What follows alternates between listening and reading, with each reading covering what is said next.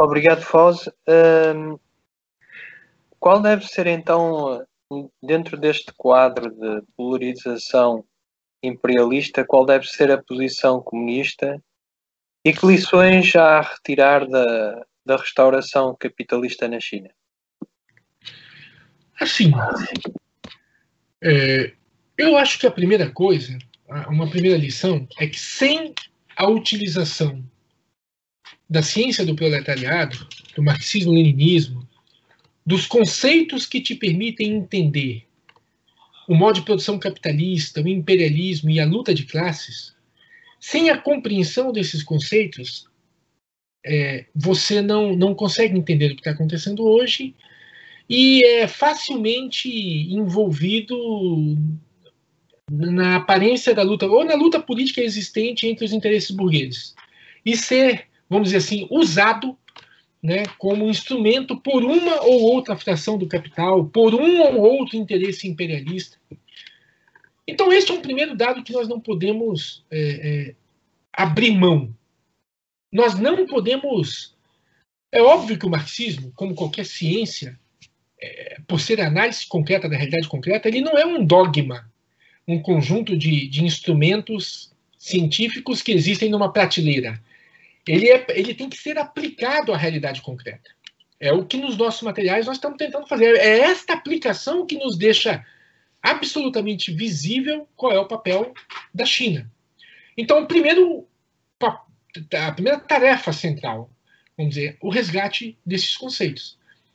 Né, o conceito de luta de classes é um conceito central.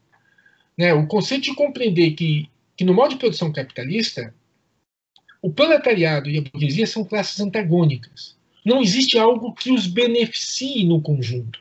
Não existe desenvolvimento econômico que é útil a todos eles. E nem existe, no caso do país dominado como o Brasil, etapas capitalistas a serem resolvidas antes de se pensar na possibilidade da revolução proletária ou do socialismo. Esta confusão fez um estrago e faz um estrago gigantesco na nossa esquerda até hoje.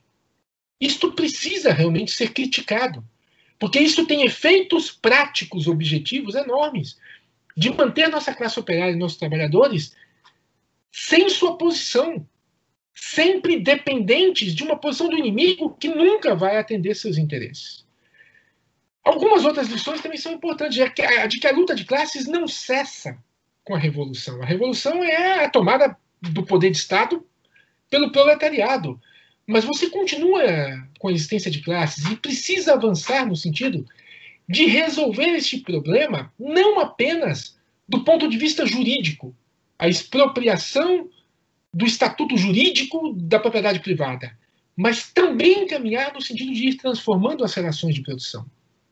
Esta compreensão do estatuto jurídico é importante até para que as pessoas não cometam o equívoco que cometem ao enxergar as estatais como patrimônio do povo. Elas, elas podem juridicamente aparentar ser isto, mas no fundamental, as estatais no Brasil funcionam para atender os interesses do capital, Petrobras, é, o setor de portos. O setor de portos funciona para exportar essas commodities que eu estava falando e importar esses bens. O, o, setor de portos estatal não existe para atender os interesses do proletariado, do povo brasileiro. Então, as estatais funcionam para atender os interesses do capital. Eu acho que aí é um outro, uma outra lição importante. Acho que de posse desses conceitos que nos permitem enxergar melhor esta realidade, entender que aos comunistas não cabe escolher um imperialismo menos pior, ou escolher uma fração burguesa menos pior, e travar sua tática e sua, definir sua, sua tática e sua estratégia em função do inimigo menos pior. Isso até faria algum sentido se fôssemos uma organização forte, uma presença gigantesca, em que pudéssemos dirigir este aliado menos pior do inimigo. Mas isso não existe, ainda mais na situação brasileira, em que há uma ausência da posição proletária na luta de classes. Ao definir o campo inimigo menos pior, nós só adiamos a necessidade de afirmar esta posição proletária e de construí-la concretamente. Que aí é outra tarefa que eu penso, é outra lição. Essa construção ela é teórica, mas ela é concreta também. Nós não podemos permitir mais ano após ano, que esta, que esta podridão que é o capitalismo no Brasil e no mundo, muito mais exposto com o que foi 2020, seja capitalizado essa, essa sensação absurda de a, a, convivência com a morte. São 300 mil mortos já no Brasil da Covid, que se somam aos 70 mil mortos todos os anos por bala, polícia, assassinatos, mais milhares de mortos pela ausência do acesso a saneamento básico, alimentação, a saúde. São 500, 600 mil mortos num país de, de 200 milhões de habitantes todos os anos assassinados pelo capitalismo. E esta população gigantesca está lá guardando uma posição justa e quem está ocupando esse espaço muitas vezes é a posição do inimigo. Né? As igrejas que ocupam esses espaços, o crime organizado que oferece a eles uma alternativa, para alguns, né, os que conseguirem entrar, uma alternativa de sobrevivência, ou essas, essas ideologias neoliberais do empreendedorismo, né, você ser o seu próprio patrão, que no fundo é uma justificativa para você ser super explorado, trabalhar de, de forma enorme, explorando você ou sua família, ou qualquer outra ilusão com a gestão do capitalismo.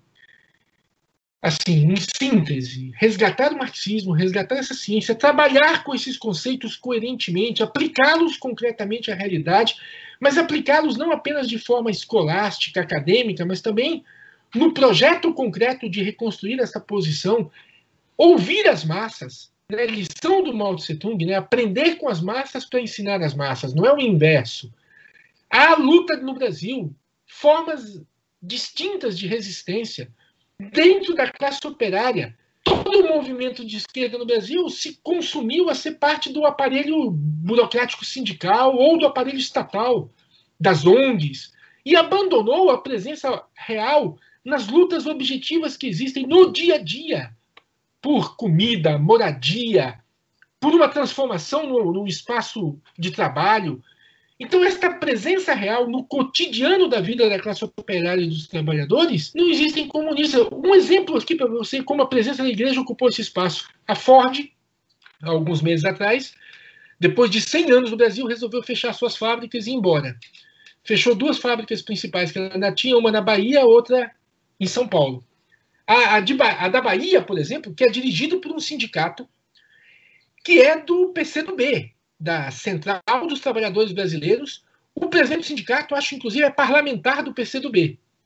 Mas ele é pastor protestante dessas igrejas neopentecostais. A orientação dele aos trabalhadores da Ford foi que orassem, que rezassem para a empresa não sair do Brasil, para que a empresa continuasse pelo menos mais um ano é um grau de dependência do inimigo absurdo.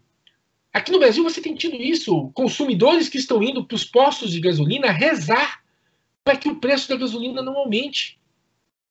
Isso é de uma tristeza gigantesca, porque isso é o povo que foi cooptado por uma posição do inimigo e que poderia se levantar contra essa posição com uma posição mais justa se essa posição existisse.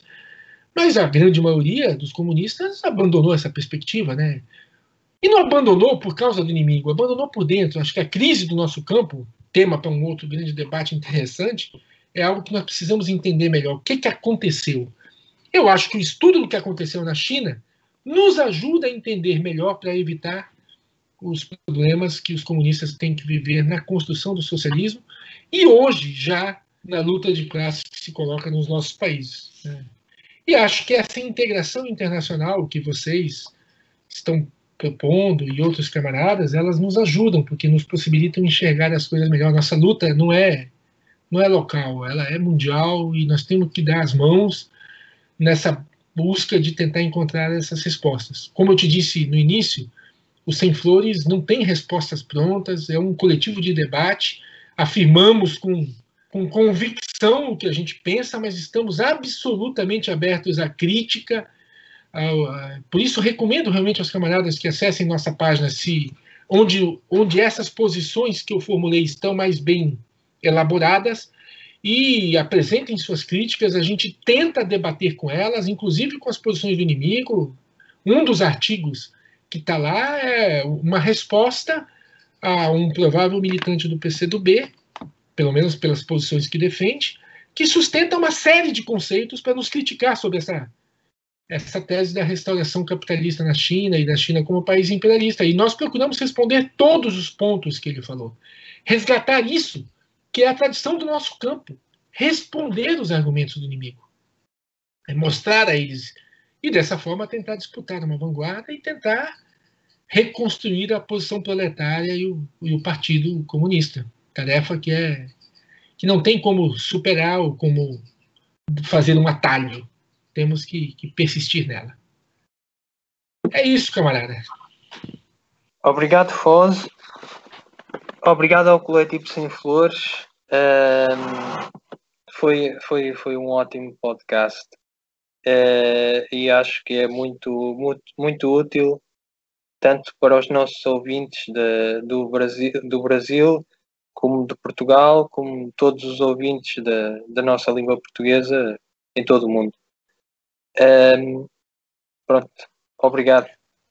Bom, Luquenos, eu que agradeço, obrigado pela iniciativa. Assim, vocês tiveram uma, uma percepção importante em estabelecer esses elos e debater esse tema, e agradeço muito a oportunidade. Obrigado. Um grande abraço, então. Um abraço.